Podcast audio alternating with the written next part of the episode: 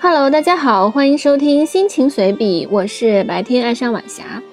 生活没有那么精彩，让我们享受现在吧。今天是二零二三年六月十五日，今天想聊的话题是想象。说到想象，不知道大家的脑海里能够想到的词是什么呢？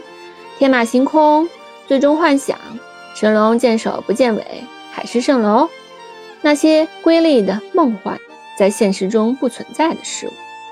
想象是科技发展的原动力，是人类美好前程的指引力。然而，想象是从哪里来的呢？基于现实，超越现实。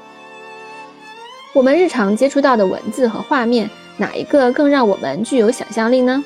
我认为是文字，因为画面一旦被创造出来，就是具象，会以影像的方式存储在脑海中。从某种程度上说，是一种思想的禁锢。而文字呢？抛开那些极其特别的细节描写，文字给我们描绘的更多是一种意象，就好像一千个人心中就会有一千个哈姆雷特。在各类视频充斥着屏幕的今天，大家一定不能淡忘了文字啊！